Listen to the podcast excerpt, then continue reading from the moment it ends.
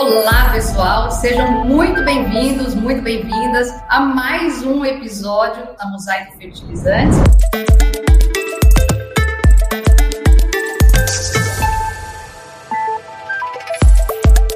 E hoje eu tenho a honra de estar ao lado do professor Dr. Carlos Eduardo Serri. Mas antes eu gostaria de me apresentar. Eu sou a Sabrina Coneglian, sou gerente de novos negócios da Mosaico Fertilizantes e gostaria também de te convidar a conhecer as nossas mídias sociais, nosso Instagram, YouTube, site. Ali vocês vão encontrar diversos artigos super relevantes sobre o setor agropecuário. E hoje nós vamos falar de um tema super relevante, que é o tema será que a agropecuária pode ser sustentável? Se você quer saber essa resposta e muitas outras, fique aqui conosco.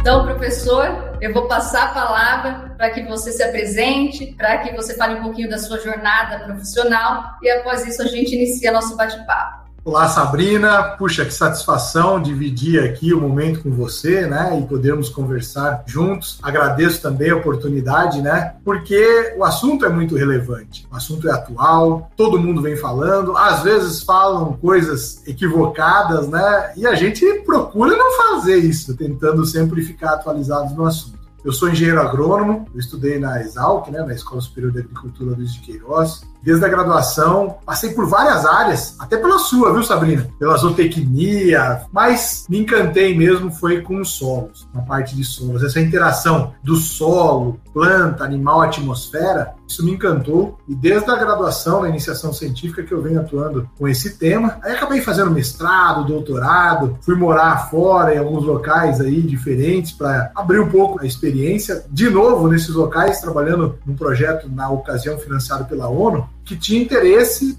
e tem até hoje, de avaliação do carbono como indicador. Carbono que eu falei, a gente encontra não só na gente, nos outros animais, mas também nos micro-organismos, na matéria orgânica do solo, nas plantas, na atmosfera, na água. Então acabei me especializando depois do pós-doutorado e até hoje, né, usando esse indicador que é o carbono nos vários processos, nos vários mecanismos, incluindo o carbono na forma gasosa. Então, é isso que eu venho fazendo, viu, Sabrina? E hoje estou como docente do Departamento de Solos aqui de Exalc, venho trabalhando nesse tema, e como a matéria orgânica do solo, como esse carbono, ele é impactado pela mudança do uso da terra, ou seja, a gente muda um uso para outro, e ou devido às práticas de manejo agrícola. Uma série de práticas de manejo, acho que a gente vai até ter oportunidade de conversar sobre algumas delas hoje, que podem impactar o carbono positivamente e às vezes negativamente. Então é um pouco disso, Sabrina. Estou muito contente de poder conversar com você hoje. Legal, professor. Eu agradeço a gentileza e a disponibilidade de estar aqui conosco nesse evento. E para mim é uma honra. Eu falei que hoje era um dia especial porque o professor Serri ele é modesto, então ele não fala, mas ele é um dos cientistas mais renomados nesse assunto de mudança do clima. Então a gente vai aprender muito com ele hoje. E aí, professor, para iniciar ali do zero, né? Eu acredito que eu não poderia começar com outra pergunta a não ser essa para todo mundo ficar na mesma página, qual que é o conceito de aquecimento global e efeito estufa? Como que tudo isso inicia para a gente poder depois dar sequência na nossa conversa? Ótima pergunta para início de conversa. O efeito estufa, ele sempre aconteceu. Ele tem a sua origem natural com a presença de gases na troposfera os colegas lembram que a troposfera é a primeira camadinha da atmosfera, 10, 12 primeiros quilômetros aí de altitude. Depois tem estratosfera, exosfera e ionosfera, mas nós estamos falando dos primeiros 10 quilômetros, que tem gases. Naturalmente, esses gases foram formados. E o que, que acontece né, com esse chamado fenômeno do efeito estufa? A radiação solar ela chega até a superfície terrestre, os corpos aqui presentes refletem parte dessa radiação, e quando eu falo os corpos, pode ser um animal, pode ser a gente, pode ser um pé de soja, uma gramínea, pode ser um carro, enfim. Esses corpos refletem parte da radiação, mas também absorvem parte dessa radiação. Essa radiação solar absorvida, ela é reemitida, só que em um outro comprimento de onda, que é o infravermelho. Esse infravermelho então sai daqui da superfície terrestre, quando chega na troposfera, interage com esses gases estão lá. Isso, essa interação, faz com que parte dessa energia fique próxima aqui à superfície terrestre. Isso, como consequência, faz com que a temperatura média do globo seja de 15 graus Celsius. É verdade que lá no Sudão, né, lá no deserto, lá tem temperaturas de 50 graus. Lá no sul, na estação Vostok, na Antártica, por exemplo, temperaturas de menos 90 graus. Mas a temperatura média é de 15. Esse é o efeito estufa natural. Agora, o que aconteceu, principalmente depois da Revolução Industrial, é que a concentração desses gases, gases do efeito estufa, aumentou muito na troposfera. E essa maior concentração faz com que maior radiação no infravermelho, lembram? Aquela radiação que está saindo daqui da Terra e indo, em direção à atmosfera. Maior radiação no infravermelho interaja porque a concentração de gases também é maior na troposfera. Isso faz com que aquela temperatura de 15 graus Celsius seja acrescida por um delta T, por um incremento de temperatura. Esse incremento de temperatura em relação à temperatura média é o aquecimento global. Então, como consequência a Terra, para se reajustar a esse novo padrão de aumento de temperatura, entre outras coisas, ela muda o clima. Então, o resumo da ópera aqui: uma maior concentração de gases na troposfera ocasiona uma maior interação com o infravermelho. Essa maior interação aumenta a temperatura em relação à temperatura média da Terra, isso é chamado de aquecimento global, e como consequência muda o clima. Sabe quanto que é esse aquecimento hoje, Sabrina? Qual? Tem um grupo de pesquisadores, que é o do Painel Intergovernamental de Mudanças Climáticas. Eventualmente algum colega já ouviu essa sigla em inglês, IPCC. Produziu um relatório mais recente, agora em 2022, indica que é 1,1 grau Celsius em relação à temperatura média de 15 graus. Esse é o aquecimento global, causado por um desbalanço de energia. Se a quantidade de energia que chega fosse igual à quantidade de energia que sai, o sistema estaria em equilíbrio, mas não é. Por quê? Porque sai menos energia, porque interage com uma maior concentração dos gases. Isso faz com que haja um desbalanço energético, causando então essas mudanças na temperatura e no clima. E o senhor falou muito de gases de efeito estufa, né? Quais são esses gases, ou imagino que tenham vários, quais são importantes aqui para a gente citar quando a gente fala de setor agropecuário? Tem mais de uma dezena de gases do efeito estufa, mas os gases mais diretamente relevantes para a nossa atividade de agricultura, pecuária, silvicultura, os três mais importantes são o dióxido de carbono, que é o CO2, o metano, que é o CH4, e o óxido nitroso, que é o N2O. Esses gases são os mais relevantes porque eles têm fluxos, efluxos e influxos no nosso sistema. E cada gás, ele tem um potencial diferente em aquecer a Terra. É chamado de potencial de aquecimento global. Porque imaginem, tem moléculas diferentes. O tempo que esses gases ficam na troposfera, que a gente chama tecnicamente de tempo médio de residência, ou seja, o tempo que eles duram lá é diferente também. E a interação como consequência com o infravermelho também é diferente. Então, a gente compara os vários gases do efeito estufa com uma referência que é o CO2, o dióxido de carbono. Então, esse painel intergovernamental de mudanças climáticas, do qual eu faço parte, o IPCC, falou assim: olha, vamos pegar o CO2 como referência e ele vai ter um potencial de aquecimento global igual a 1. Os demais gases são comparados em relação ao CO2. E para deixar essa história longa, mais curta, o metano, hoje, 2022, relatório sexto do IPCC, ele tem um potencial de aquecimento global de 28. Então é 28 vezes mais potente do que o CO2 sobre o ponto de vista de aquecimento global. E o óxido nitroso, aquele gás N2O, nossa, ele é 273 vezes mais potente. Quase 300 vezes mais potente. Significa, se eu tiver uma molécula de óxido nitroso na troposfera, ela tem o mesmo efeito do que quase 300 moléculas de CO2 sobre o ponto de vista de aquecimento global. Muito interessante. Eu acho que aqui já tem uma informação super relevante, porque a gente costuma falar muito de carbono, de CO2, mas na verdade, quando a gente fala de emissões CO2 equivalente, a gente está falando de uma junção de três principais gases de efeito estufa: dióxido de carbono, óxido nitroso e metano. Perfeito. Você sabe tudo, viu, Sabrina? Estou aprendendo, senhor. Não, você, quem me dera aprender tão rápido quanto você aprende. e, e é isso mesmo, você colocou uma unidade muito importante. Como derivado desses valores de potenciais de aquecimento global, para a gente ficar evitando falar de um gás A, B, C, D, a gente simplifica nessa unidade que a Sabrina nos lembrou aqui, que é o CO2 equivalente, ou equivalentes em CO2. Ninguém está transformando metano, óxido nitroso em outro gás. É só sobre o ponto de vista de aquecimento global. Então, a gente coloca na mesma unidade, em CO2 equivalente, se vocês estão vendo uma matéria, estão lendo um material aí, um texto, e estiver escrito CO2, se refere ao dióxido de carbono. Mas, se tiver CO2 equivalente, um Ezinho ou um EQ, lembre-se, nós estamos embutindo nesse valor também as emissões de metano, dióxido nitroso e, eventualmente, outros gases, que no caso da agricultura não são tão relevantes. Muito bom.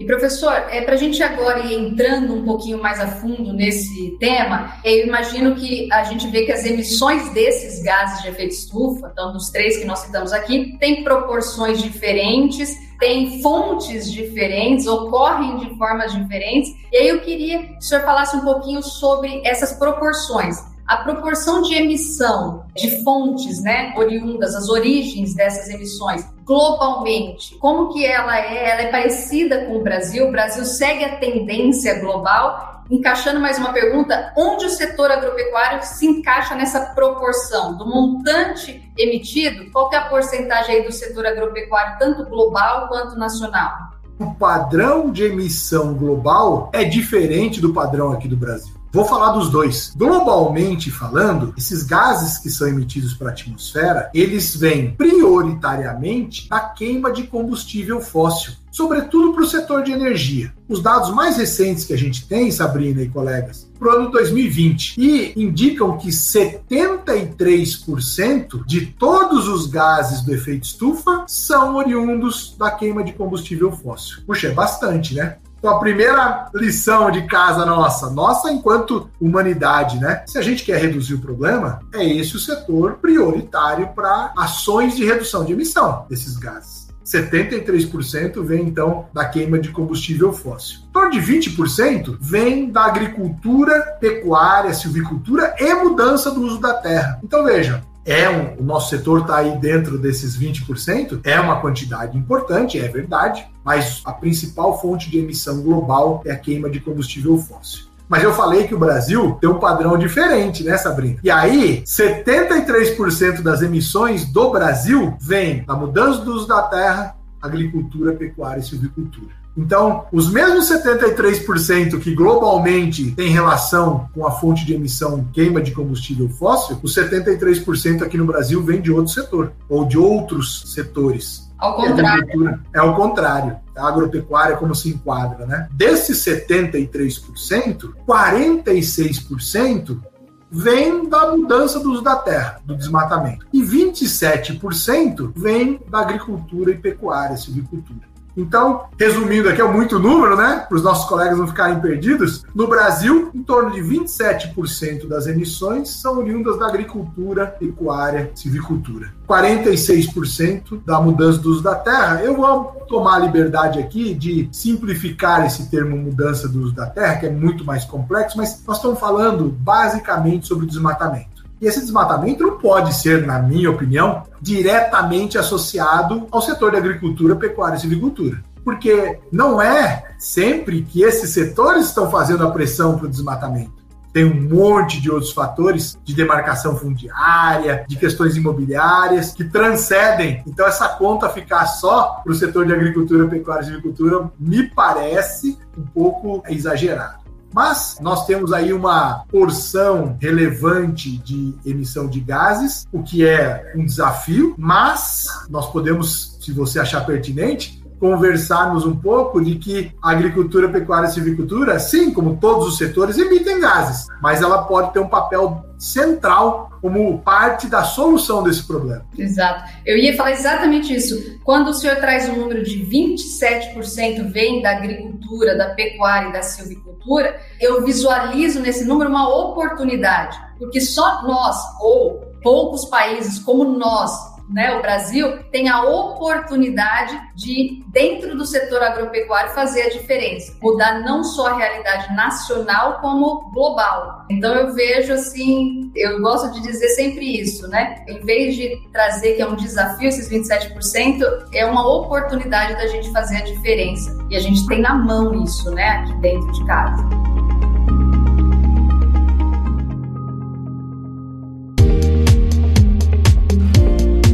E aí, continuando agora o nosso papo, eu vejo que existem muitas dúvidas, e eu já me perguntei muito sobre essas práticas, de como que a gente pode começar a mudar isso, então? Eu ouço muito dois pilares, né? Como que a, a, gente pode usar o setor agropecuário para mudar essa realidade? Seja captando o carbono da atmosfera e fixando no solo, ou seja, emitindo menos gases de efeito estufa, que é isso que nós conversamos até agora.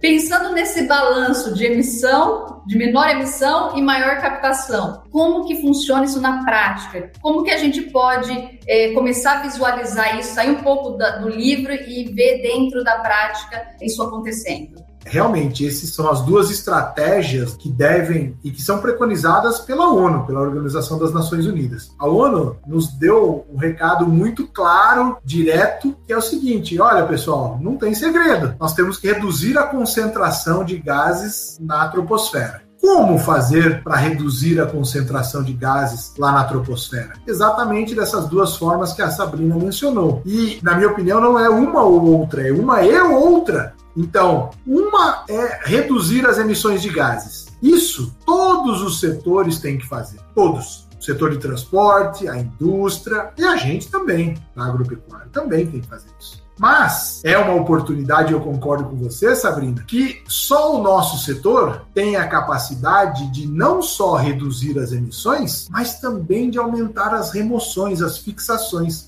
coisa que a indústria não tem como fazer, o transporte não tem como fazer, o setor de transporte. E reduzir as emissões significa otimizar os processos produtivos em qualquer dos setores. Na agricultura, por exemplo, na pecuária, silvicultura, uma das formas é adotando boas práticas de manejo. Uso racional de fertilizantes, não pode parar de usar fertilizante. Como é que a planta vai fazer para crescer? Né? Os nossos solos não têm a quantidade necessária para que a planta absorva na velocidade que a gente quer que ela cresça. É diferente de uma vegetação nativa, uma floresta, um cerrado. Isso vai tendo uma decomposição lenta do sistema, mineralização por meio da ação dos micro-organismos, mas numa taxa condizente com os processos naturais. Agora, a gente quer produzir, porque todos nós estamos vestidos aqui, às custas de algodão, de fibra, que veio da onde? Da agricultura. A gente, depois da nossa conversa, vai jantar, alguns colegas já jantaram, estão jantando. Esse alimento vem da onde? Vem da agricultura, da pecuária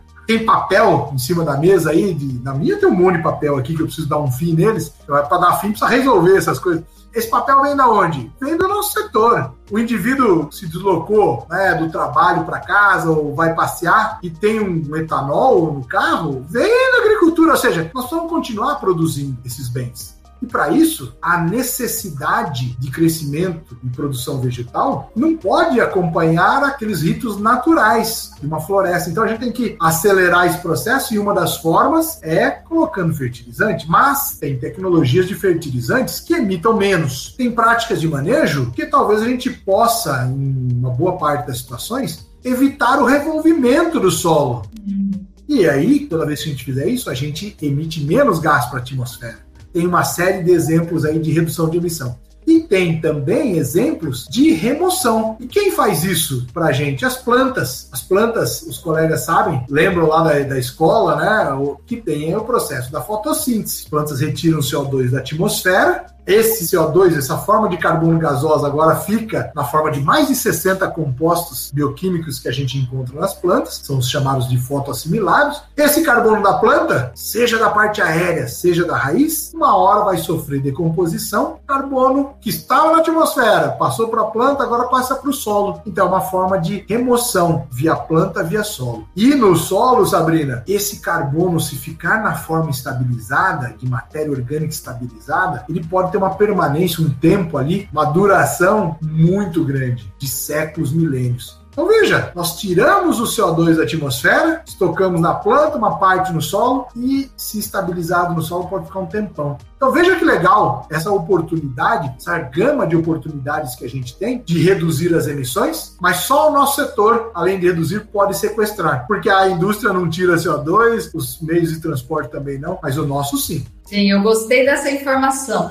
Eu achei muito relevante. Só o setor agropecuário que pode trabalhar nesses dois pilares, ou seja, maximizar essa diminuição dos gases de efeito estufa, fixando e emitindo menos. Muito bacana. E aí eu gostei muito da questão que o senhor comentou sobre a parte de recuperação, né, de sistemas mais sustentáveis, é, produtivos, e aí eu vou entrar numa área que eu acho assim, se a gente falou de oportunidade antes, aqui para mim está a grande oportunidade, né? Quando a gente fala de sustentabilidade, não tem como nós não interligarmos com produtividade. Até porque o agricultor ele está procurando isso, né? Ele procura sustentabilidade, mas ele procura uma maior produtividade, uma maior rentabilidade, é daí que vem o ganho dele. E essa prática, quando a gente pensa nessas, nesses dois pilares, para mim está super ligado com recuperação e reforma de pastagens. Quando nós pensamos que no nosso, vou pegar um número médio aqui, nós temos 180 milhões de hectares de pastagens no Brasil, e se a gente falar que um terço delas tem algum nível de degradação, aí sim eu vejo que a gente tem a grande oportunidade, né? Que também está dentro do plano ABC, né? Recuperação de pastagem como uma prática sustentável, uma prática conservacionista. Como que o senhor vê essa prática dentro do potencial que a gente tem de fazer a diferença nesse segmento? Se a gente fosse focar em um subsetor dentro da agropecuária, eu penso que a recuperação de pastagens que estão em algum grau de baixa produtividade é um aspecto central, né? Você colocou muito bem e você falou assim, de sustentabilidade ligada à produtividade, rentabilidade, tem tudo a ver, né, Sabrina? Tudo a ver, porque a sustentabilidade, ela é oriunda de um tripé, que tem o ambiental, é o que a gente está dando destaque aqui na nossa conversa, mas tem o pilar social e o econômico. Se o produtor não estiver tendo rentabilidade, não tem sustentabilidade esses três pilares eles têm que idealmente andar juntos, né? Então sempre tem sinergia, sempre tem às vezes num processo um que caminha um pouco mais rápido num determinado momento, um pilar mais na frente do outro, mas para falarmos da essência da sustentabilidade, a gente tem que levar assim, em consideração o bem-estar social dos produtores, porque são fornecedores de alimento, fibra, energia para quem está no campo, para quem está na cidade, né? A gente às vezes perde essa conexão, né? Acha que, que vem do nada esses produtos. Tem que ter rentabilidade, obviamente, e tem que ter o aspecto ambiental.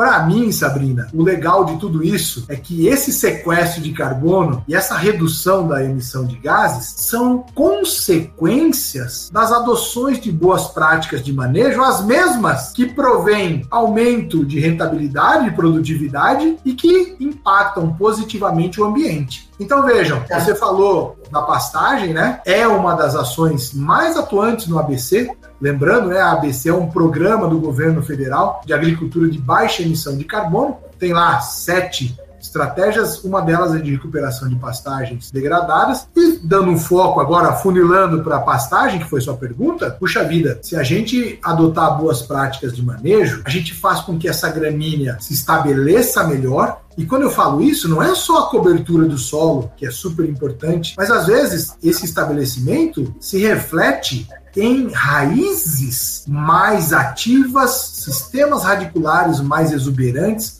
Alguém deve estar ouvindo falar, mas o que, que esse cara está falando de raiz? A gente nem enxerga, né? Bom, essas raízes, pessoal, são muito importantes, obviamente, para a planta absorver nutrientes, mas sobre o ponto de vista que a Sabrina comentou de remoção, as raízes têm um papel muito relevante. Em alguns dos sistemas de produção, aquele carbono sequestrado, acumulado no solo, aquele carbono, talvez 60%, 70% seja contribuição do sistema radicular. Então vejam, práticas de manejo que melhorem o estabelecimento da planta, fazendo com que a raiz se estabeleça ali, contribuem para a produtividade da parte aérea e ainda sequestram carbono no solo. Veja como é consequência, né? Essa parte aérea exuberante também retorna material na superfície do solo, que vai sofrer decomposição pelos micro-organismos, também acumulando carbono. E se essa planta se desenvolve bem, o animal que está ali em cima ganha peso, ganha conversão em proteína de forma mais otimizada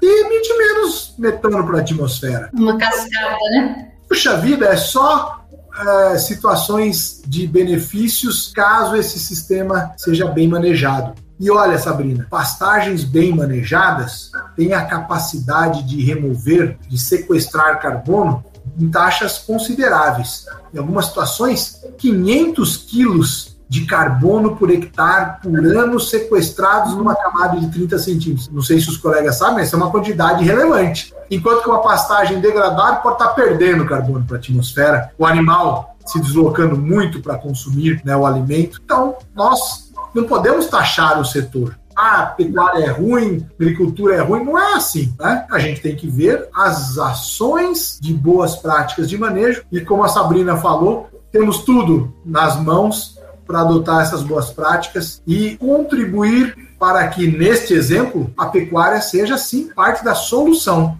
Com certeza. E senhor falou 500 quilos de carbono que eu fixo no solo, que eu capto da atmosfera com uma pastagem bem adubada, bem sem solo descoberto, bem recuperada, né? Imagine utilizando que a gente falou do pilar captação e emissão, imagine emitindo menos para que ela produza mais. E aí eu acho que nós, né, como indústria, e a Mosaic Fertilizantes tem muito disso, a responsabilidade de trazer soluções que agreguem, que impactem positivamente nesse sistema que a gente está é, conversando. E nós temos, né, e o senhor conhece bem, a nossa linha M-Pasto, eu fico muito feliz em divulgar os dados que nós conseguimos com o nosso M-Pasto Nitro, que é o fertilizante nitrogenado e que tem a capacidade de emissão, principalmente de óxido nitroso, né, professor? Que se mostrou tão eficiente que emitiu 30% a menos de óxido nitroso e de gases de efeito estufa é, no geral que os tradicionais fertilizantes nitrogenados do mercado. Quer dizer, você produzir mais, captar mais carbono e ainda emitir menos, não tem como não Sabrina, ser um resultado fantástico, né? Sabrina, essa é a combinação perfeita. É atende às duas premissas: continuar a produção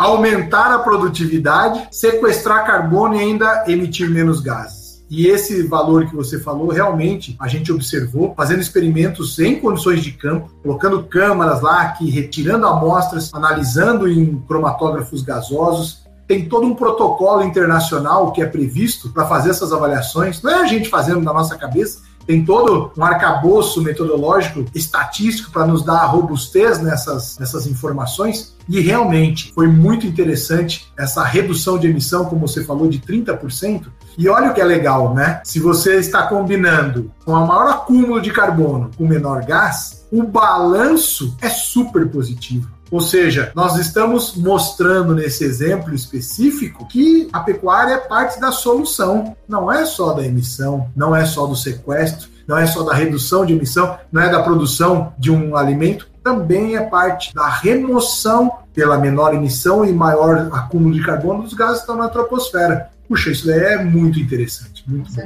Exatamente. E dos sistemas integrados, é algo que vem crescendo, né, professor? Vem evoluindo no Brasil aí nesses 10 anos, cresceu bastante. Como que o senhor visualiza isso? Claro que esse sistema não é para todos, né? Não é em todas as regiões, não, não é algo que se encaixa em todas as propriedades, mas como o senhor visualiza isso no decorrer dos anos e quais desafios a gente tem para implementar esses sistemas? Olha, Sabrina, você já adiantou a resposta que não é para todos. Nem todas as práticas de manejo ou sistemas podem ser adotados em todos os lugares, né? Mas há hoje uma intensa expansão, uma, uma contínua expansão diária com a adoção desses sistemas integrados.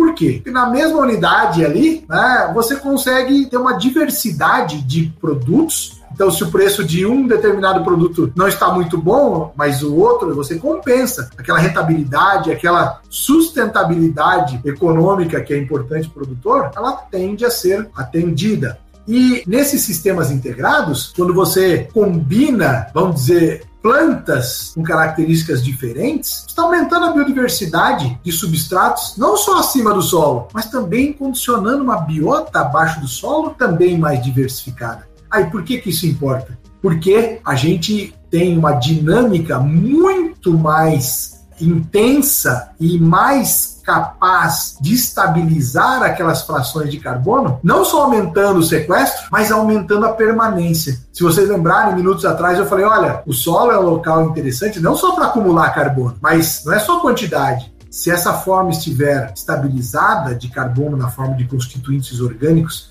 com interação organo-mineral, esse pode durar muito tempo lá, a permanência é muito longa. E a gente consegue isso através da diversificação de substratos, ou seja, plantas diferentes, que têm portes diferentes, têm características elementares diferentes, características bioquímicas diferentes, aportando material em épocas diferentes. A gente tem que fazer o solo trabalhar. Solo vivo é solo bom. Solo parado, puxa, não é. E parado não estou dizendo para remover, não. Estou falando com cobertura né, vegetal a todo momento, com, se possível, diversidade de situações. Então, esses sistemas integrados, Sabrina, eles concentram esses vários aspectos aí que a gente mencionou. Não é à toa que também é uma das práticas preconizadas lá no programa que a gente falou do, do ABC, agora, de agricultura de baixa emissão de carbono. Então, é uma das fontes interessantes de redução de emissão e aumento da fixação. Mais uma alternativa. Uma.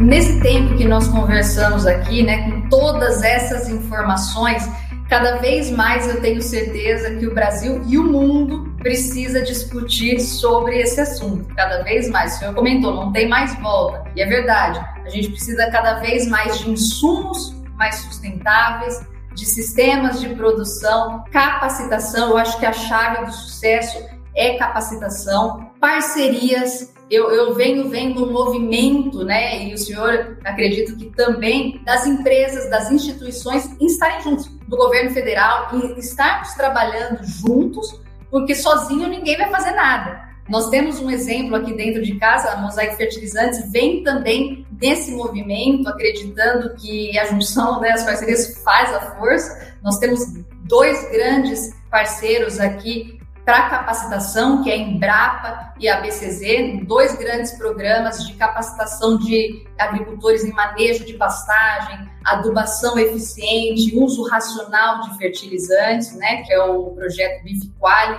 e o Integra Zebu. E temos também parcerias com instituições privadas, né, com empresas privadas. Estamos aí junto com a Baia, no, no programa Pro Carbono, um grande programa, e com a Cargill no programa 3S, também entendendo que levar essa conscientização, consultoria, assessoria para esses produtores faz todo sentido e é assim que a gente vai mudar. Né? E além de professor, eu sei que o senhor também é consultor e está junto com essas empresas todas. Como que o senhor enxerga a agropecuária daqui a alguns anos, esse movimento, como que o senhor vê a mudança acontecendo aqui no Brasil? Sabrina, você eh, falou uma série de aspectos que são ultra relevantes no meu ponto de vista. Primeiro, que ninguém vai resolver sozinho. Esse é um problema global. Não é nem só da ONU, vem da FAO, vem do ICA, que a humanidade talvez não tenha nenhum problema atual mais complexo que esse que nós estamos conversando aqui, que é a questão das mudanças climáticas, do aquecimento global. Você pergunta como eu vejo? Bom, eu vejo com a ação conjunta dos vários atores, é a iniciativa privada, são as instituições públicas, seja no nível municipal, estadual, federal, e ele transcende aí no país.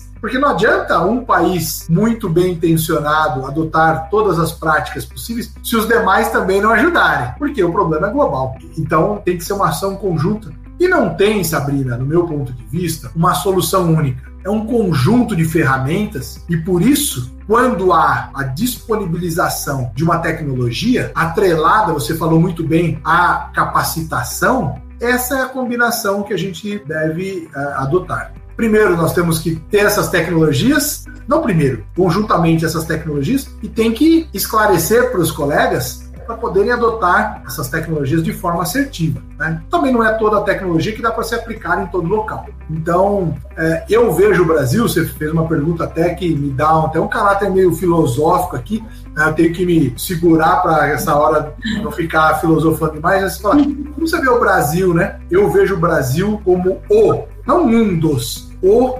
responsável, importante por essa virada sobre o ponto de vista de ações da agricultura, da pecuária, da silvicultura com escala global. Olha, a ONU já falou, a FAO ratificou população crescente. 2050, a gente precisa alimentar mais gente do que precisa alimentar hoje. Aonde esse aumento de produção vai ocorrer? Não vai ser na Europa, infelizmente não vai ser na África da maneira como a gente gostaria. Ficou a responsabilidade aqui e a oportunidade para o Brasil. Mas esse não é uma, essa não é uma tarefa tão simples. Aumentar em 40% algo que já é alto, né? Alto, né? Nós já temos produtividades super elevadas em vários dos setores aqui. É, não é, um, não é tão simples, mas é possível. E eu vejo daqui a alguns anos, Sabrina, eu vou estar tá velhinho, você não, você vai continuar jovem, mas eu vou estar tá velhinho.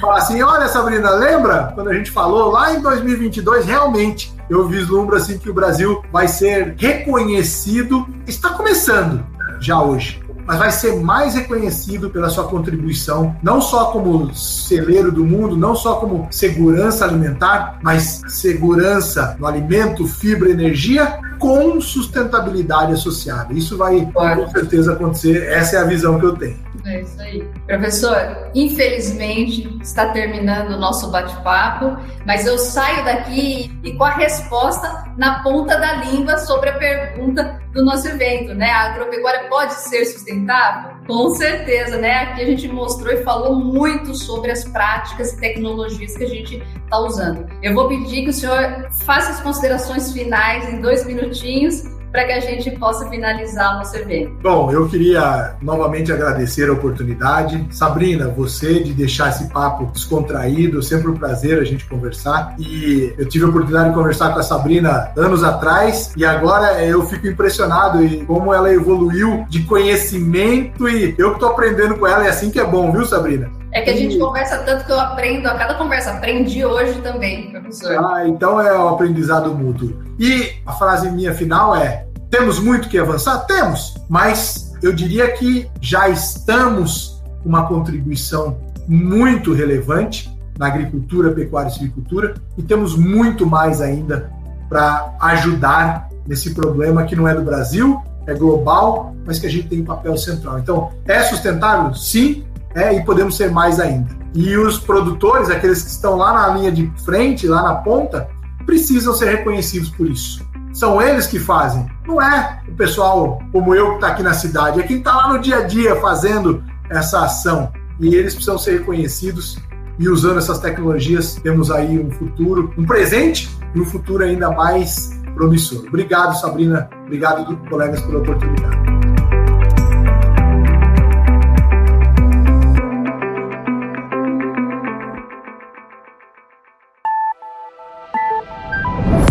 Mosaic Fertilizantes. Da mina ao campo, ajudamos o mundo a produzir os alimentos de que precisa.